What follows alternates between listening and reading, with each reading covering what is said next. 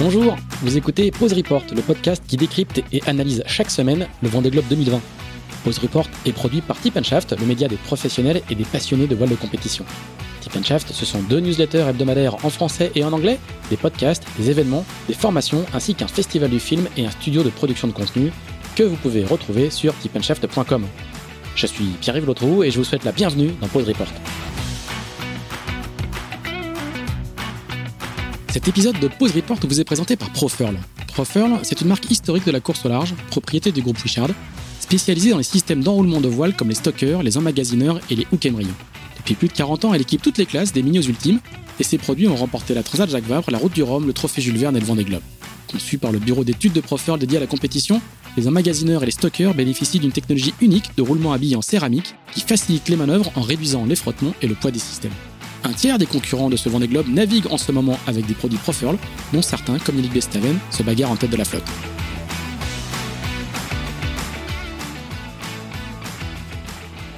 Bonjour à tous, bonjour à tous et bienvenue dans ce huitième épisode de Pause Report, le podcast euh, hebdomadaire de Tip Shaft qui, pendant toute la durée du Vendée Globe, explique, décortique, décrypte, analyse la course sous toutes ses coutures en compagnie des meilleurs experts de la voile de compétition. Nous sommes le mardi 21 décembre. Euh, quelques jours avant Noël. Il est un peu plus de 11h, il est 11h07 pour être précis. Donc tout ce qu'on va vous dire est basé sur, le, sur ce qui s'est passé jusqu'à 11h07 et sur le classement de 9h du Vendée Globe. Pour ce huitième épisode, nous recevons un architecte, euh, Sam Manuard, l'architecte Sam Manuard qui a dessiné le très remarqué L'Occitane en Provence d'Armel Tripon. Salut Sam, tu es sur les bords du lac d'Annecy, tu viens de nous dire, est-ce que tu nous entends? Bonjour à tous, ouais, ouais, je vous entends super bien. Notre deuxième invité, lui, doit être à Concarneau, euh, dans les locaux de Merconcept, à moins qu'il ne soit chez lui euh, pas très loin. Merconcept qui est l'écurie de François Gabard, qui gère le projet euh, Apivia de Charlie Dalin. Et ce deuxième invité, c'est Antoine Gauthier, qui est le directeur des études. Salut Antoine. Bonjour tout le monde, et je suis bien à Concarneau, mon dernier jour de travail de l'année. Ah, très bien, chanceux. Et bien sûr, à Le Valois-Perret, nous avons euh, Axel Capron, le rédacteur en chef de Tip Shaft. Axel, est-ce que tu nous entends? Je vous entends fort et clair, bonjour à tous. Salut Axel, et eh ben écoute, euh, comme d'habitude, ça va être à toi de nous faire un petit peu le, le récap rapide de ce qui s'est passé euh, au moment où le Vendée Globe, où la tête de la course a franchi la moitié de, du parcours du Vendée Globe. La semaine a été un peu plus calme que d'habitude, mais il s'est quand même passé quelque chose. À toi de jouer. Effectivement, semaine un petit peu plus calme. Là, on va, on va entamer le 45e jour de course aujourd'hui. Euh, ben, on assiste depuis l'entrée euh, dans le Pacifique de la tête de flotte un, match à trois avec une belle bataille d'empannage le long de la zone des glaces entre Yannick Bestaven qui est leader toujours ce matin au classement de 9 heures, avec 90 000 d'avance sur Charlie Dalin et 165 000 sur Thomas Ruyant.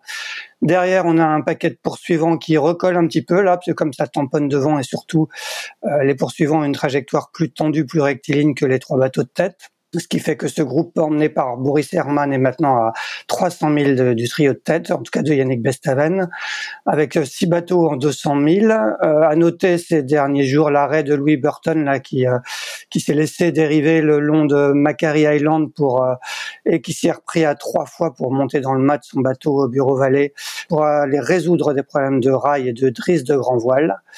Voilà, et derrière, bah, ça carbure toujours avec euh, un petit groupe emmené par Clarisse Crémer, Romain Athanasio et Armel, dont on va longuement parler aujourd'hui, avec notamment Sam Manuara. À noter, euh, petite anecdote euh, ces dernières heures, on a appris la nomination de, Jean Lecam en tant qu'officier du mérite maritime par Annick Girardin, la ministre de la Mer.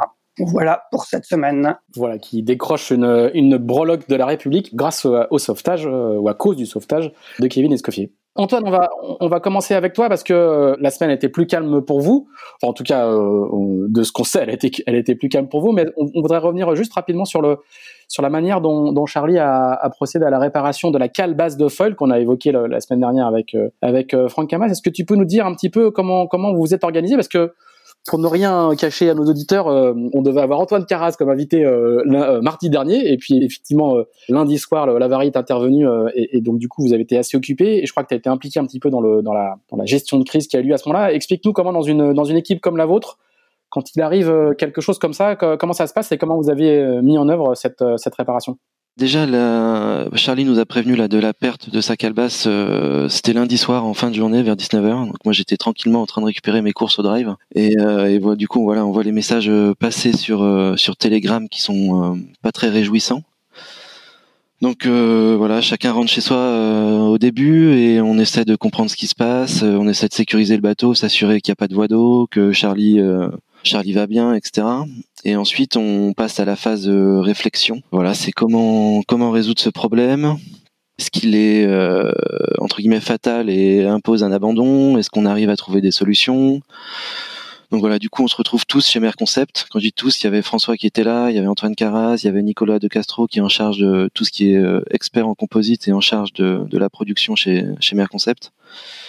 Et ma pomme, donc on se retrouve tous euh, entre guillemets en cellule de crise euh, lundi soir.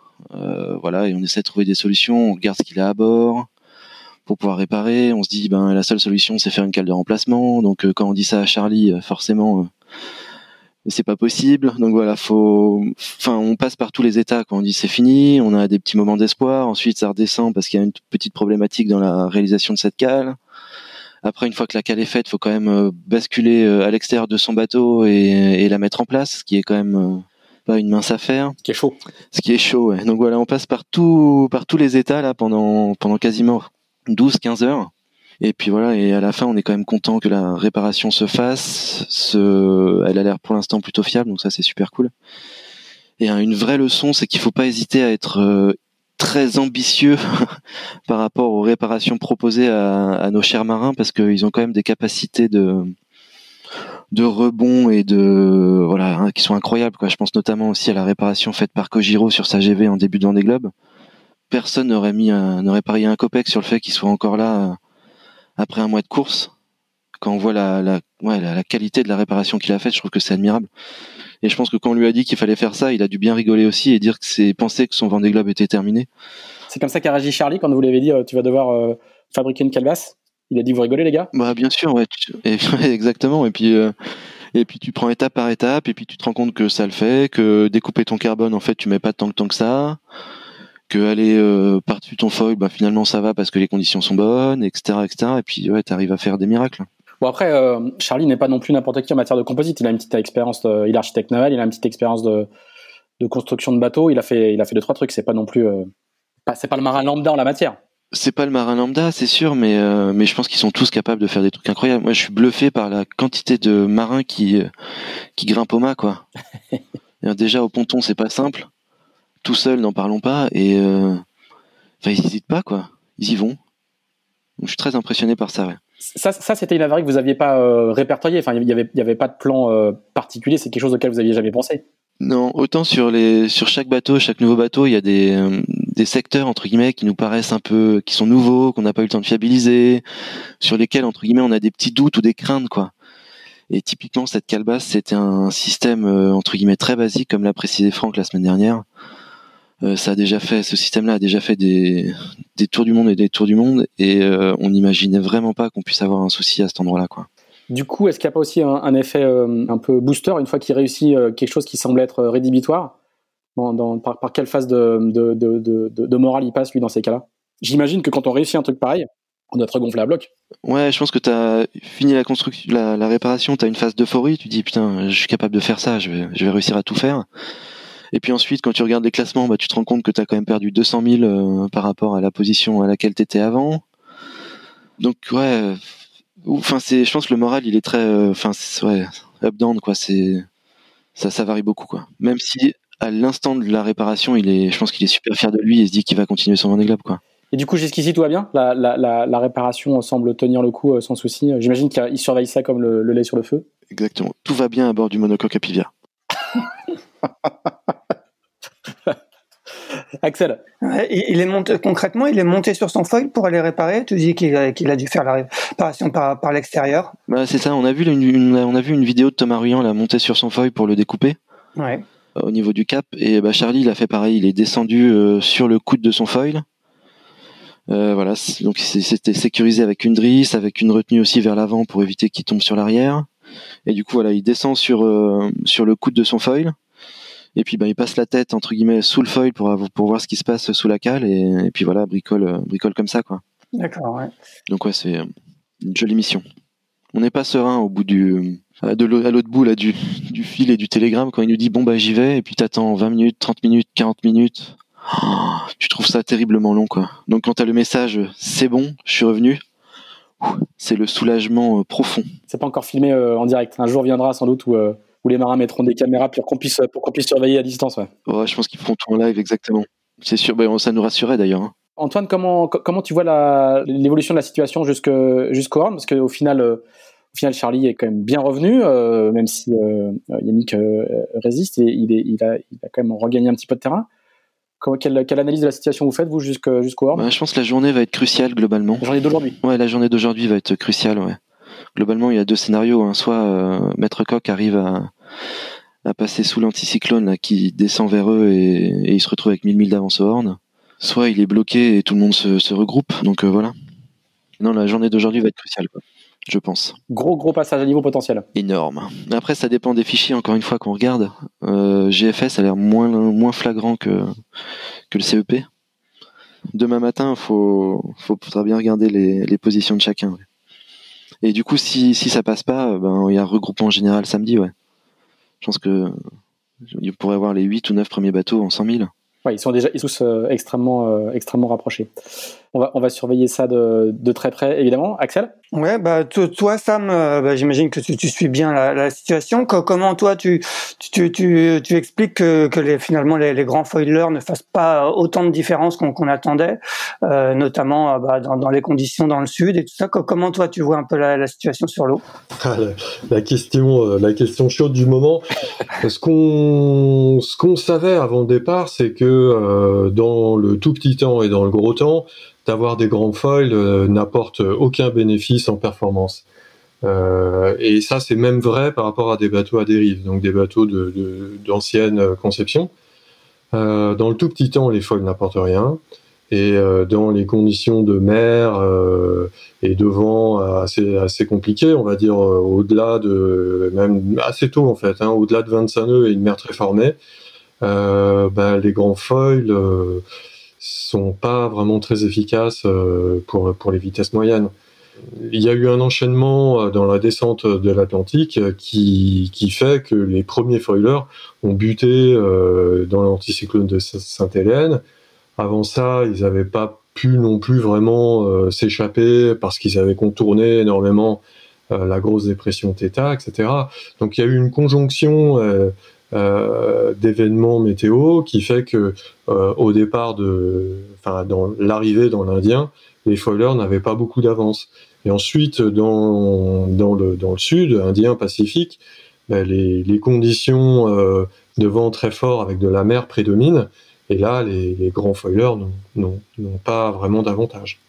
Euh, Antoine, une petite, question pour toi. Est-ce que tu penses que du coup, euh, euh, dans la remontée de l'Atlantique, les, les, foilers, justement les bateaux neufs, on espère faire parler un peu la poudre, espèrent faire la différence? Parce que, comme l'indique assez bien le, communiqué ce matin du Vendée Globe, en général, la remontée de l'Atlantique était quelque chose d'assez plus ou moins tranquille et pas forcément la partie la plus passionnante du Vendée. Mais là, cette année, ça devrait être un moment assez euh, assez intensif, euh, assez intense en tout cas. Est-ce que tu penses que, est-ce que vous espérez que dans la dans la remontée, vous allez enfin pouvoir euh, donner un peu de montrer un peu le potentiel des bateaux? Ouais, déjà, je suis pas tout à fait d'accord avec l'organisateur hein, parce qu'il y a il y a quatre ans, il y a eu quand même un énorme suspense entre Alex Thompson, pardon, qui revenait sur Armel, le Cléache. Armel avait 800 000 d'avance Horn, il s'est retrouvé avec je sais plus 100 ou 130 000 seulement d'avance, voire moins. Donc il euh, il peut se passer beaucoup de choses dans l'Atlantique Sud en termes de météo. Et euh, celui qui passe au Horn avec un peu d'avance peut vite se retrouver bloqué. Voilà. Et ensuite, il y a huit ans entre François et toujours ce même Armel, euh, les bateaux étaient à on va une centaine de milles d'écart, donc il y avait, enfin, il reste du suspense quoi. Dans tous les cas, sur la remontée de l'Atlantique.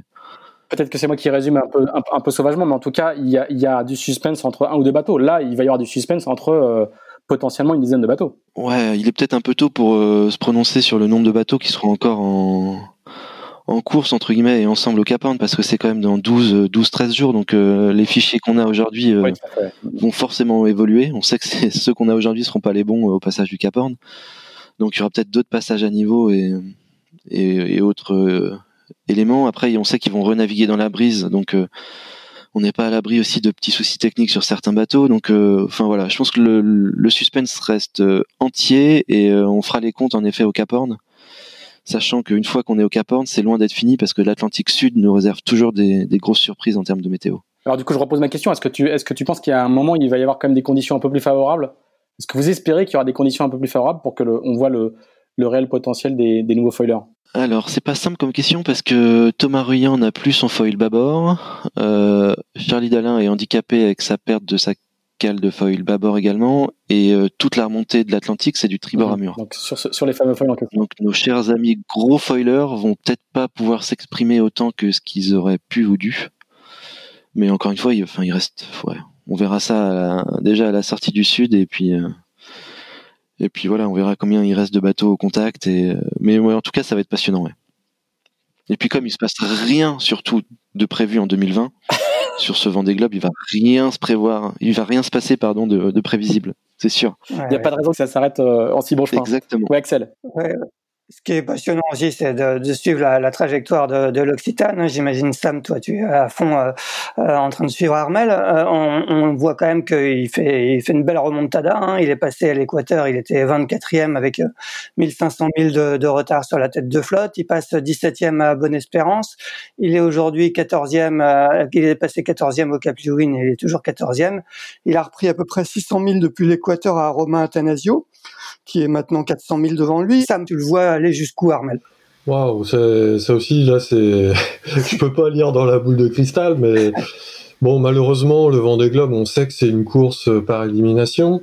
Euh, donc, euh, s'il y a des bateaux devant lui, un peu à portée de fusil, qui ont des problèmes techniques, ou, ou si euh, effectivement ça bute fort sur, sur une grosse dorsale ou un gros anticyclone, bah, il y aura des opportunités de, recoller.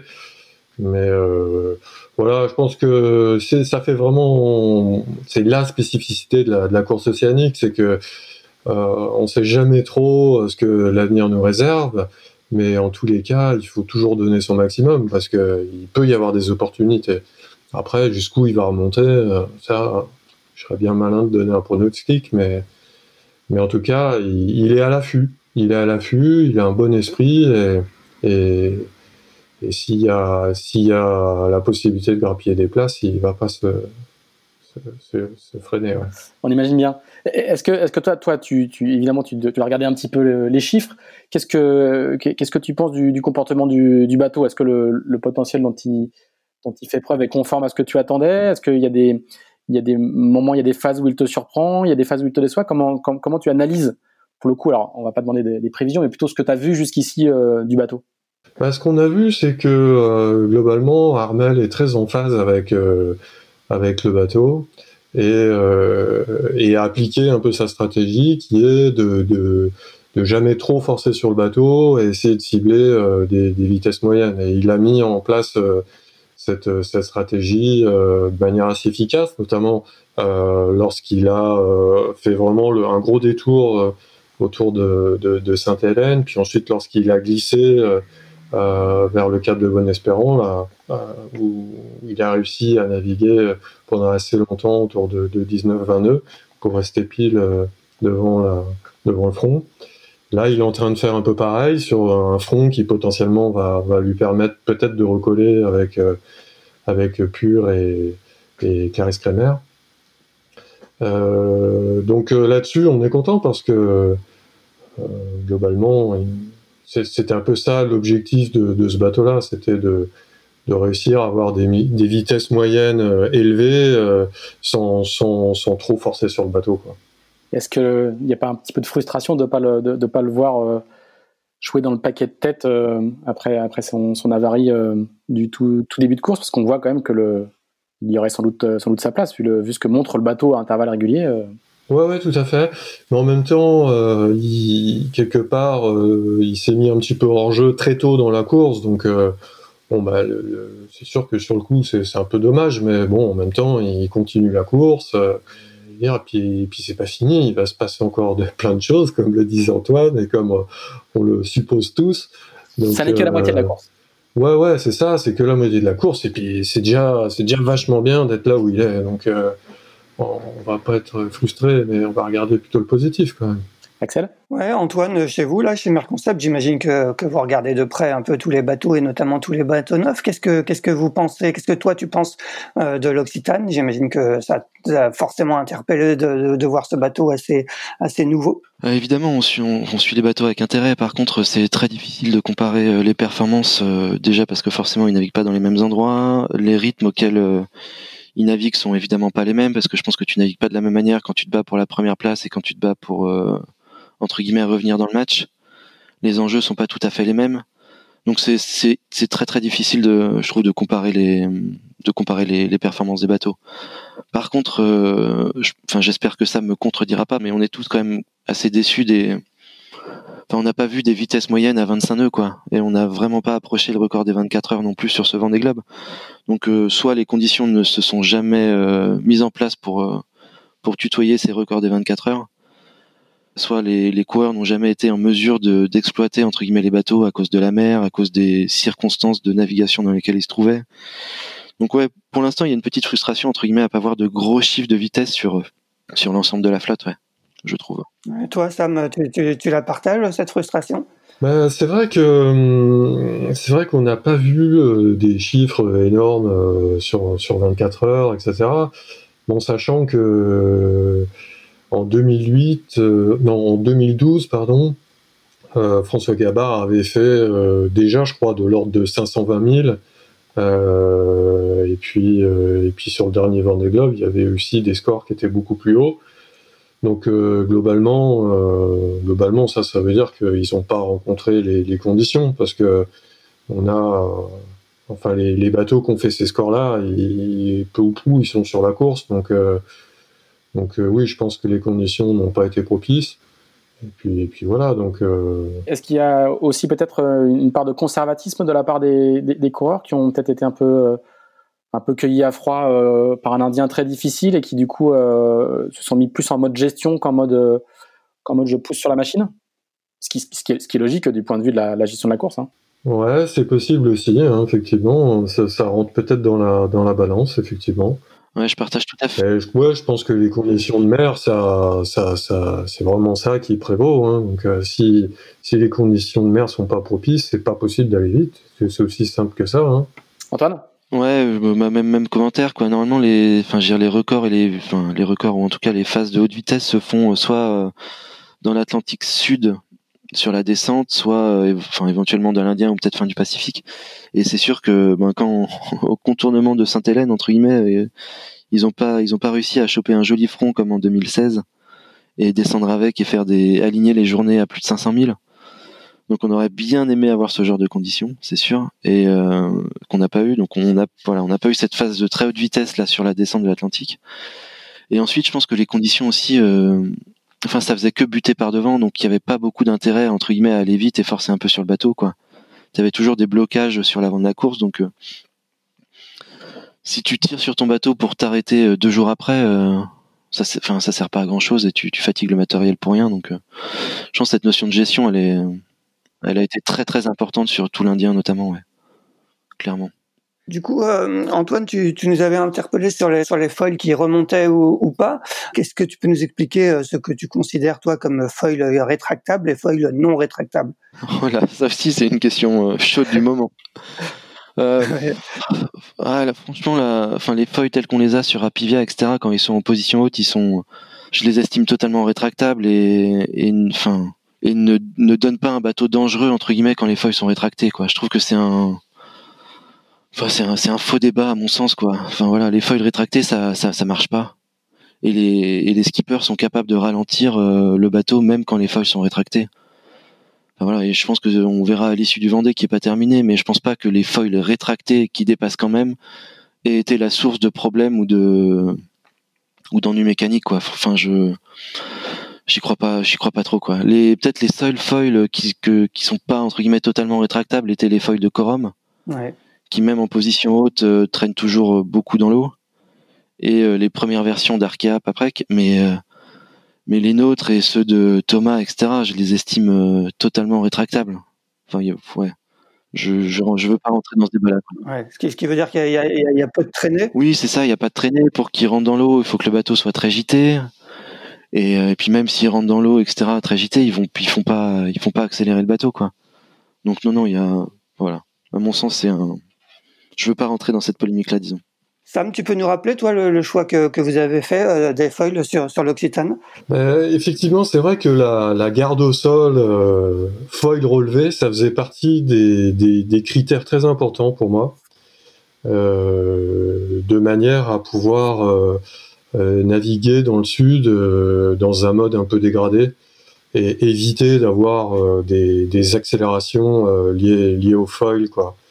Euh, l'idée étant d'essayer de, filtrer les vitesses hautes et euh, bah, pour se faire un peu moins peur euh, dans, dans, dans les conditions dans les conditions difficiles. Donc, pour nous, on avait identifié que il y avait peut-être un intérêt à le faire, mais bon, là aussi, on n'a pas la vérité absolue. Hein. C'est des choix, on fait des choix, et puis après, on assume ses choix. Ouais, concrètement, d'après les retours d'Armel, vous êtes, euh, vous êtes satisfait de, ces choix? Oui, mais euh, pour être très honnête, euh, Armel ne s'est pas trouvé encore dans des conditions aussi difficiles que celles qu'ont pu subir Thomas Ruyant et Charlie Dalin, où, eux, ils sont passés dans des, dans des conditions très très dures.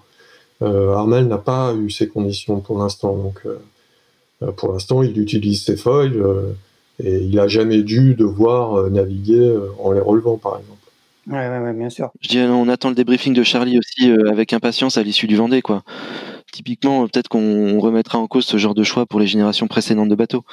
Mais aujourd'hui, on n'a pas eu de retour comme quoi les foils rétractables que l'on a ne se rétractaient pas assez, quoi. Donc, mais bon, on fera, on fera un bilan à la fin de la course, c'est sûr. Que quand il était dans, le gros de la dépression là qu'il a rencontré il y a, deux semaines euh, dans, dans l'océan Indien, comment comment il s'est comporté C'était quoi euh, c'était quoi son objectif dans ces conditions avec les feuilles? Bah, L'objectif dans ces conditions euh, extrêmes, c'est faire en sorte en effet que le bateau n'aille pas trop vite. Donc voilà, bah, tu évidemment tu rentres toutes tes feuilles, tu déquilles, tu ballastes, enfin tu, fais en sorte que ton bateau soit le plus entre guillemets posé sur l'eau et, et se comporte en effet comme un bateau euh, le plus archimédien possible. Tu, enfin, tu cherches absolument pas la performance, tu cherches à préserver ton bateau et, tu définis entre guillemets une, vitesse que tu estimes acceptable pour pour pas que ça tape trop fort et, tu fais tout pour pour aller à cette vitesse-là. Donc ça va. Euh, c'est la la première fois que j'entends quelqu'un enfin quelqu'un entre guillemets qui joue la victoire, mettre son mettre son tourmentin sur un sur un Vendée Globe quoi. Je pense que c'est jamais arrivé à François. C'est jamais arrivé à armer le Cléache. Il faudrait remonter plus loin pour savoir si, si ça a déjà été le cas. Mais, mais ouais, les conditions rencontrées par Charlie et, dans une moindre mesure Thomas ont été, euh, j'ai presque envie de dire extraordinaires, quoi. Et rares. Euh, on parlait de, futures générations. Euh, Sam, euh, ton, bateau a reçu beaucoup de, louanges. Hein, après les premières navigations avant le vent des globes. Est-ce que d'ores et déjà, aujourd'hui, tu, as déjà des commandes pour des prochains les prochains IMOCA signés Sam Manoir Comment comment va se passer la suite pour toi? Bah pour il y, a, des teams qui sont intéressés. écoute, donc ça, ça, discute, mais pour l'instant c'est c'est pas encore d'actualité. Ouais, donc il y aura peut-être il y aura peut-être des, successeurs quand même à, l'Occitane. Oui, c'est probable. On veut pas te, on veut pas te faire cracher le morceau, ça. On veut, on veut juste euh, savoir si euh, la, démonstration euh, en cours sur le Vendée est positive, est positive pour toi ou pas. Comme l'a dit, comme l'a dit Antoine, en fait, c'est vrai que souvent les, les décisions se prennent presque euh, en dehors de ce qui se passe sur le Vendée Globe parce que sur le Vendée Globe en fait on a vite fait de, naviguer dans des systèmes totalement différents. Et puis aussi euh, Vendée Globe c'est une course en solo avec un gros impact euh, mental un impact psychologique énorme. Et, globalement la façon de naviguer lorsqu'on est en tête à se bagarrer pour les cinq premières places ou lorsqu'on est au milieu ou derrière c'est pas du tout la même chose. C'est dur de tirer effectivement des enseignements sur sur, euh, sur la, la, performance. La performance, c'est une chose un peu absolue. Et, et là, on, rajoute plein de facteurs qui brouillent un peu les pistes. Oui, on est, on est, on est loin de on est loin de la performance théorique des bateaux euh, sur, euh, sur, sur, un Vendée Globe. Un, un, petit mot sur les, sur, sur, sur les skippers. Antoine, comment tu juges la, la, manière dont, dont, dont, Charlie vit ce Vendée Globe par rapport à, à, ce que tu connais du, du Charlie à terre. Euh, bon, on voit que c'est un garçon assez calme, euh, beaucoup de sang-froid, euh, il laisse filtrer euh, relativement peu d'émotions. Il est, est-ce que, est-ce que, est-ce que vous voyez des choses comme ça aussi, ou est-ce que, est-ce que tu découvres un nouveau Charlie sur l'eau? Bah, On est à peu près sûr qu'il reviendra différent de de ce de voilà de il reviendra différent de son Vendée Globe, ça c'est une évidence. Sa manière, je pense, d'appréhender ce genre d'épreuve bah, aura évidemment évolué. Et euh, je pense qu'il pose juste de superbes bases pour le Vendée Globe 2024. Donc ça c'est une très très bonne chose. et puis et puis après tu rentres un peu dans l'intimité quand même de, de chaque skipper. Hein. Enfin c'est chacun vit son Vendée Globe je pense de manière très très différente. Il y a ceux qui parlent absolument jamais, ceux qui ont besoin d'appeler euh, tous les jours ou presque. Donc voilà, je pense que chaque Vendée Globe et chaque skipper a sa manière de le vivre. Et, euh, et voilà, et je ne dirai rien sur la manière de de Charlie de vivre son Vendée Globe. Pas pour l'instant, en tout cas. C'est lui qui s'exprimera sur ce sujet-là. Ben, moi, je peux le dire, vu de l'extérieur, euh, Charlie, il est vraiment impressionnant. Euh, de maîtrise, de calme, de sérénité. Euh, c'est ce qui dégage de ses vacations, des petites vidéos qu'il envoie, tout ça. C'est vraiment remarquable, je trouve c'est gentil ça. Lui, on lui transmettra. Et, du coup, euh, pour euh, moi, je dois dire que pour ce qui est d'Armel, il y a une, je découvre un voyageur en fait. Euh, je trouve que le, les textes qu'il envoie, certaines vidéos qu'il qui, qui, qui fait, il donne, il donne peu avoir du coureur et beaucoup du voyageur. Je sais pas si, je sais pas si Sam, tu, tu trouves ça aussi. Il y a une forme de, de sérénité. On voit qu'il est allé chercher quelque chose en mer et qu'il le trouve. Et il raconte très très bien le le bonheur d'être en mer. Euh, et moi, je le, je le, connais depuis très longtemps. Hein. Euh, on a fait la mini transat ensemble avec Sam quand nous étions euh, encore plus jeunes, avant 2006 et Antoine Coche. Euh, je sais pas si, si tu es d'accord avec moi, ça, mais voilà, je, je, je, découvre ouais, un voyageur. Ah ouais, totalement. C'est vrai qu'on on le sent, on le sent se réaliser à travers ce, ce, ce Vendée Globe. C'est absolument génial à suivre. Il dégage plein de positivité. Il est, il est tout le temps, euh, ouais, tout le temps positif. J'échange de temps en temps avec lui des, des petits SMS euh, comme ça, plus amicaux pour pour le soutenir, euh, etc. Et à chaque fois, il, il renvoie un truc très très sympa. Donc c'est certes, ouais, je crois qu'il est très content d'effectuer ce, ce, tour du monde. C'est un voyage d'une certaine façon. Euh, mais en même temps, on voit que euh, il appuie sur le champignon et, et malgré le fait qu'il fasse gaffe de pas se, de pas pousser trop loin, de, de, pas, enfin, il fait bien gaffe à préserver le matos, mais néanmoins, il, a des, super moyens. Hein, donc, euh, c'est un voyage rapide, on va dire. Toi, tu, es, tu es intégré à l'équipe tu fais, tu, tu, fais partie du dispositif de relation avec la Terre ou, euh, ou, tu es un petit peu oui, remplaçant Oui, euh oui je, je, fais partie de la, petite cellule, euh, même si en fait toutes les communications plus d'ordre technique, etc., se font qu'au travers de Vincent Barneau, qui est le boat captain. Donc ça nous arrive de discuter à, 3-4 avec Vincent, etc. Et ensuite c'est lui qui, qui transmet qui transmet à Armel, de manière à pas avoir trop de, de, messages, euh, euh, voilà, qu'il y ait une certaine cohérence dans la communication. Donc moi, j'échange que des, des, petits, des petits SMS euh, plus amicaux qu'autre chose, quoi. Axel? Bah on te connaît euh, bien comme architecte, tu es sur euh, navigant, hein, tu as fait beaucoup de mini, tu as fait beaucoup de classe 40. Euh, est-ce que est-ce que toi le Vendée Globe, ce serait une aventure qui te tenterait? Est-ce que ça te donne envie quand, tu les vois naviguer? Bah ouais c'est sûr que c'est le top le Vendée Globe, c'est c'est très difficile. Mais en même temps, il n'y a pas mieux. Je veux dire, si, si on s'intéresse à la course au large, bah, c'est vraiment, c'est vraiment ce qu'il y a de mieux, quoi. Donc, euh, c'est, c'est à la fois très difficile et ça, ça, c'est plutôt, euh, euh faut bien se préparer, etc. Mais c'est très attirant. Ouais. Donc on, pourrait avoir Sam Manuar sur le Vendée Globe 2024 sur un bateau qu'il qui a dessiné lui-même? Oh, je, je crois pas parce que c'est quand même vachement dur à monter ces projets. il faut euh, il faut réussir à convaincre euh, des partenaires, des machins. Enfin, c'est ça, ça, devient lourd quand même à, à organiser ces trucs-là. Et on peut pas tout faire. Or moi, je suis vraiment euh, de plus en plus impliqué dans des projets archi. Donc quelque part, il faut il faut choisir son camp, camarade. Bon, donc il y, a plus de, chances de te voir sur une Transat Jacques Vabre l'année prochaine, par exemple. Ah, ça, ce serait top, ouais. Ah, ouais. Le message est passé. Euh, Antoine, juste, euh, toi, c'est ton, ton deuxième Vendée Globe à terre, parce que tu étais, dans l'équipe de François Gabard en 2012 quand il, quand il a gagné. Euh, vous n'étiez pas impliqué sur le, le, Vendée Globe suivant.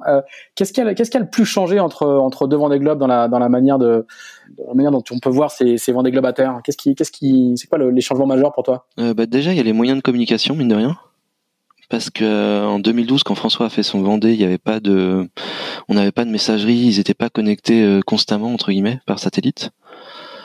Donc ça sur ce Vendée, c'est le cas. Alors après on l'avait connu hein, sur les tours du monde de François en, en trimaran etc. mais euh, et sur les autres transats mais euh, voilà, spécifiquement sur ce Vendée entre 2012 et 2020, c'est bah, les échanges qui sont beaucoup plus présents en 2020. Et ensuite, ce qui nous manquait, c'était la connaissance des bateaux, des bateaux 2016, quoi, des premiers foilers et et rater une génération de bateaux, mine de rien, quand tu dois en concevoir un, bah c'est entre guillemets c'est pas simple et tu pars d'un petit peu plus loin quoi. Donc euh, donc voilà, c'est ça les, différences.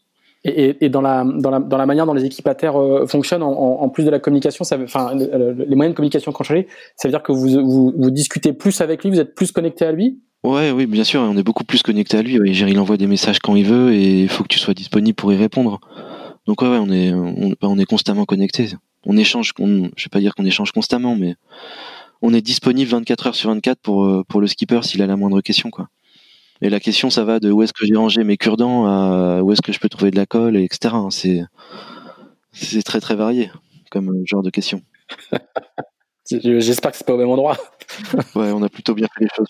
Quelle est l'implication de, François aussi dans, dans l'équipe? Bah François, il, il s'intéresse entre guillemets à ce qui se passe. Il essaie de comprendre euh, l'état l'état de Charlie, donc enfin entre guillemets psychologique etc pour pour voir s'il peut l'aider en lui en, lui envoyant un message d'encouragement enfin ce genre de ce genre de choses quoi. Il essaie de de percevoir entre guillemets euh, comment comment se comment va Charlie quoi.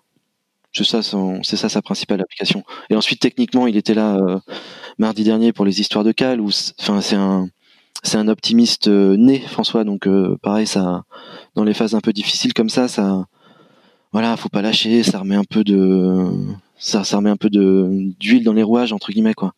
Quand tu suis un Vendée Globe depuis depuis 30 euh, 45 jours, forcément tu es un petit peu usé par les messages, par les les petits soucis techniques que tu as déjà eu à gérer etc. Donc euh, avoir quelqu'un entre guillemets avec euh, cette vision un peu plus extérieure qui te remet un petit coup d'énergie, c'est bon pour tout le monde. Ouais. Comment, comment vous, fonctionnez? Il y, a il y, a des moyens de communication particuliers qui sont mis en place? Il y, a il y a un groupe WhatsApp ou Telegram sur lequel tout le monde peut intervenir. C'est quoi la, structure de, communication? Alors je sais pas, je sais pas comment, ouais, je sais pas comment les autres sont organisés, mais nous on a un groupe Telegram technique euh, très restreint où il y a juste euh, quatre personnes dessus, en plus de l'IMOCA. Donc ça fait cinq en tout. Donc c'est par là qu'arrivent tous les messages, euh, je vais pas dire de, entre guillemets techniques. Et en fonction des, problèmes, etc., euh, Antoine Caraz va chercher l'information auprès des experts Ensuite, Charlie, il a également un groupe euh, Telegram euh, communication pour euh, traiter toutes les demandes médias. Et puis voilà, quoi. C'est à peu près ça l'organisation. Et on passe, on passe beaucoup par Telegram, ouais. Et pareil, la qualité des échanges audio via Telegram ou WhatsApp sont hallucinantes comparées à. On, a, l'impression qu'il est à, qu'il est à côté, quoi. Ouais, c'est plus, c'est plus la communication satellite avec les gros silences et les gros Exactement, avec les gros temps de latence énormes. Non, non, c'est pas ça du tout. quoi. C'est comme s'il était. On l'entend presque mieux que Sam qui est à Annecy, tu vois. Donc c'est non, c'est redoutable en termes de com. On va faire un petit peu comme, comme la semaine dernière et vous demander euh, euh, s'il y, a des, s'il y a des marins ou s'il y, a des, euh, s'il y a des trajectoires ou s'il y a des, des manières de fonctionner qui vous, qui, qui, vous, qui vous frappent un petit peu en ce moment, s'il y a des, des, des, marins, des coureurs ou des coureuses qui vous, qui vous impressionnent. Euh, je sais pas si Sam, il y a, des gens qui t'ont euh, qui t'ont tapé dans l'œil depuis euh, depuis quelques jours. Ah ouais ouais carrément carrément. Il y, en a plusieurs. Et euh, bon on a parlé de Charlie Dalin. Je je vais pas redire ce que ce que j'ai dit je trouve qu'il est vachement impressionnant. Et puis bah, il y a derrière il y a Pip Hair qui est qui fait une une navigation que je trouve formidable. Elle, elle est tout le temps rapide, tout le temps elle aussi très positive, tout ça, elle m'impressionne énormément. Elle a le plus vieux, ouais, très, très vieux bateau, hein. euh, de la flotte. et, euh, et, elle navigue magnifiquement bien. Et vraiment, je, je, la trouve exemplaire. Il y a Samantha Davis aussi euh, qui, qui, a, qui, a, relevé le défi, qui a réparé son bateau avec tout son team et puis qui est reparti. Ça, je trouve ça vraiment génial. Euh, qu'elle finisse le tour du monde euh, hors course, euh, bah, ça montre que que c'est une nana qui a, qui a, qui a vraiment vraiment du courage et qui est qui est pas là par hasard quoi. Hein.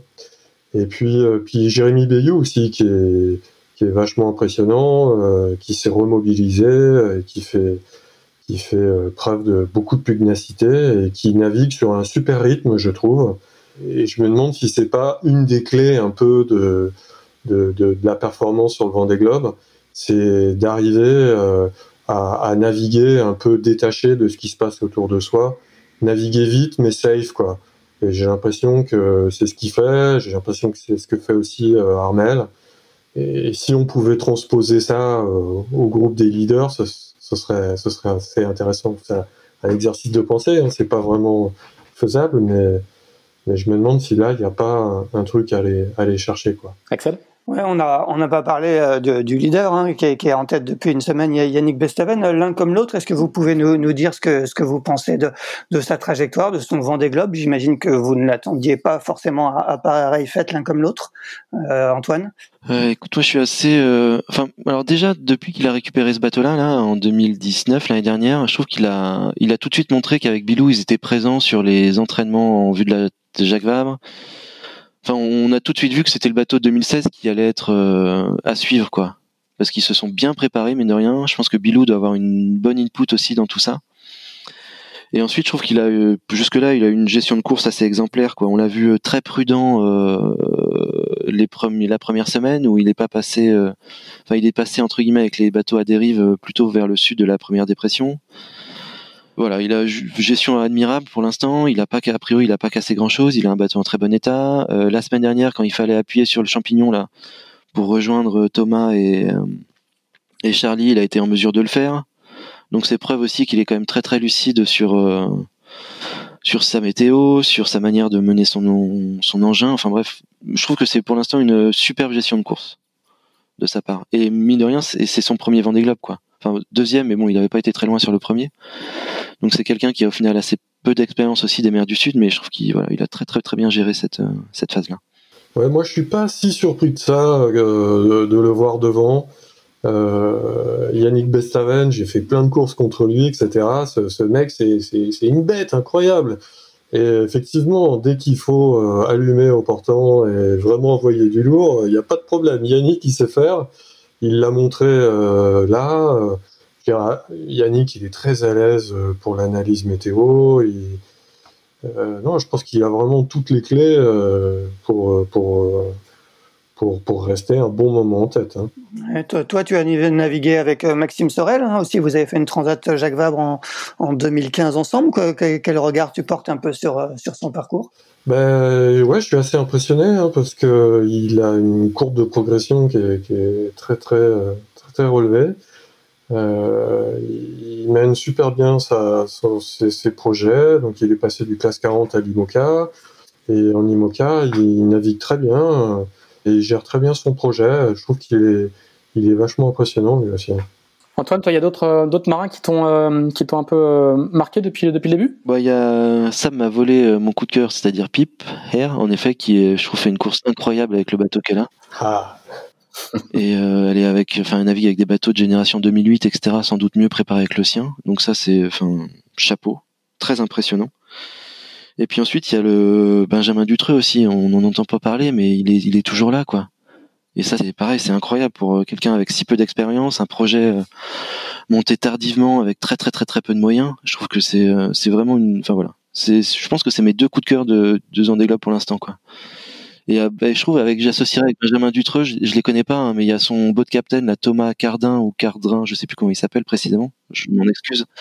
Cardrin, Qui, euh, je pense, c'est un très bon complément de, de, Benjamin, quoi. Et euh, tous les deux là, je pense que techniquement, il, enfin voilà, il, d'après ce que j'ai su, Thomas, il a bossé un peu pour la coupe avec TNZ et l'édition précédente, donc je pense qu'il a une connaissance technique et et je pense qu'ils ont bien préparé leur petite affaire tous les deux, quoi. Donc je trouve, je suis très très impressionné par par ce qu'ils sont en train de faire. on, en reparle presque à chaque épisode de, de Pod Report, mais le, semaine après semaine, les bateaux à dérive sont, sont, sont toujours là. Hein. Il y a pas, ils, ne se font pas décrocher. Ils continuent à avoir des, des trajectoires, des trajectoires impeccables. Et là, on a, on a la cinquième, sixième et septième place. Hein, c'est euh, le Cam Dutreux euh, et Damien Seguin.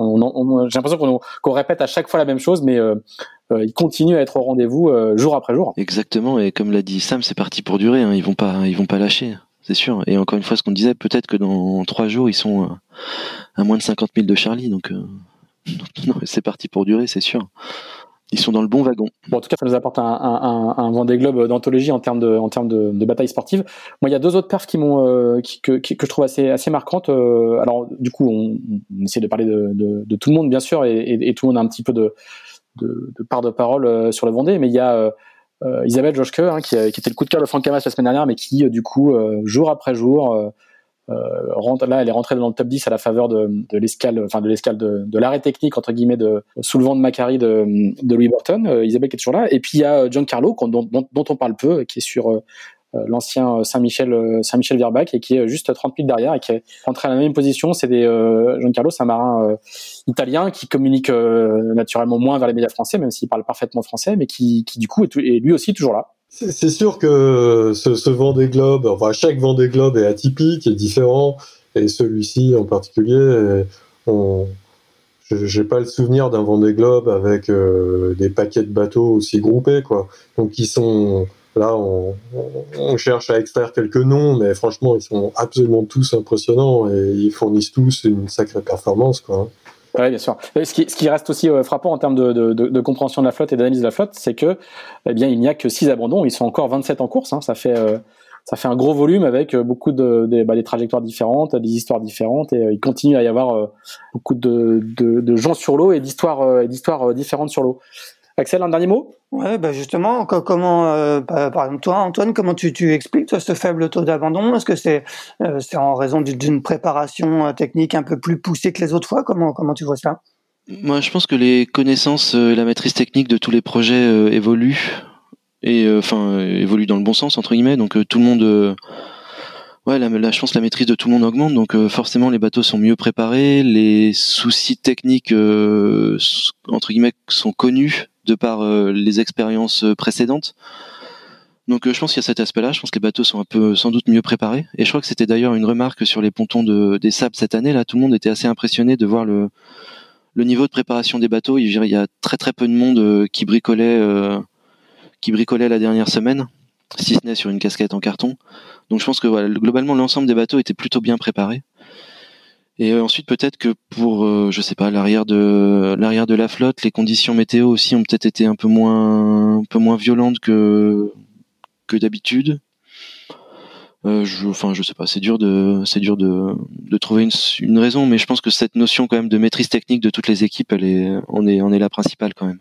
Tout le monde progresse alors qu'on est dans une année euh, anormale, hein, avec des bateaux qui ont quand même moins navigué en début de saison euh, à cause de à cause du confinement et de, de la crise sanitaire. Ouais, peut-être moins navigué, mais du coup, euh, elles ont les bateaux ont passé peut-être plus de temps en chantier, donc ça a peut-être laissé plus de temps aussi à certaines équipes entre guillemets de, de bosser sur leurs bateaux. Je parle pas forcément des équipes qui ont des bateaux neufs ou qui ont des, projets qui permettent de, de, gagner le Vendée Globe parce que eux, pour le coup, ils sont en manque de navigation.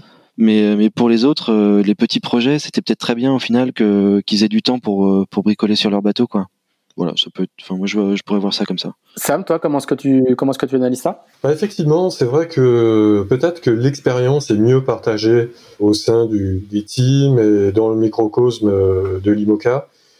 Les retours d'expérience sont peut-être un peu mieux partagés, euh, l'expérience est plus diluée, euh, il y a des transferts euh, d'un team à un autre. Je sais pas, il y, a un tel qui fait du composite pour telle équipe qui va ensuite aller bosser dans une autre équipe, etc.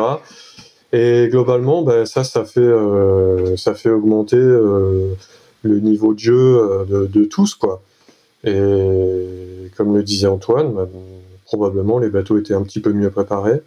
Voilà, je pense que quand Antoine préparait le bateau de de Gabar, euh, bah, j'ai l'impression que eux et Bank Pop étaient vraiment un, cran au-dessus des autres. C'est peut-être moins le cas maintenant. Peut-être que l'expérience est mieux diluée sur tous les teams. C'est juste à l'image aussi, je pense, des précédentes courses en IMOCA, hein, que ce soit, je pense, la Transat Jacques Vabre ou, ou la Valse, etc. Il y a eu enfin, très très peu d'abandon également. Donc je pense que c'est ouais, c'est la fiabilité de la flotte qui, qui augmente. Alors quand je dis fiabilité, attention aux aspects foiler, blablabla, bla, bla, et le foil qui casse, mais je pense que globalement, les, euh, ouais, l'ensemble des bateaux et la flotte en général. Ouais, si on doit parler en taux d'abandon, bah ouais, je il, pense. Est, plus faible, quoi. Alors le classement de le classement de midi vient de vient de tomber. Il n'y a pas de il y a pas de changement majeur. J'imagine que vous avez peut-être regardé pendant que pendant qu'on on se parlait. Et euh, voilà, Yannick est toujours devant. Pivia et 90,5 000 derrière. Alors, du coup, je ne sais plus si ça a augmenté ou diminué, si c'est ou si c'est stable. Antoine, tu pourras peut-être me dire. Et, et, Thomas est à 174,9 derrière. Ah, tu connais pas les chiffres il y a un mille de différence, un mille de différence par rapport au classement de 9 heures. Très bien. Donc tout ce qu'on a dit euh, depuis tout à l'heure euh, va rester euh, valable au moins jusqu'au jusqu'au prochain classement de 15 heures. Et eh ben écoutez messieurs, merci à tous les trois, joyeux Noël à tous les trois. Et puis Axel, on se retrouve eh bien mardi prochain puisque le Vendée Globe continue et donc ce podcast continue aussi. Merci messieurs, bonne journée. Parfait. Ben, merci à tous et puis passez de joyeuses fêtes. Et croisons les doigts pour tourner marin. Salut. Salut. Allez, bye bye.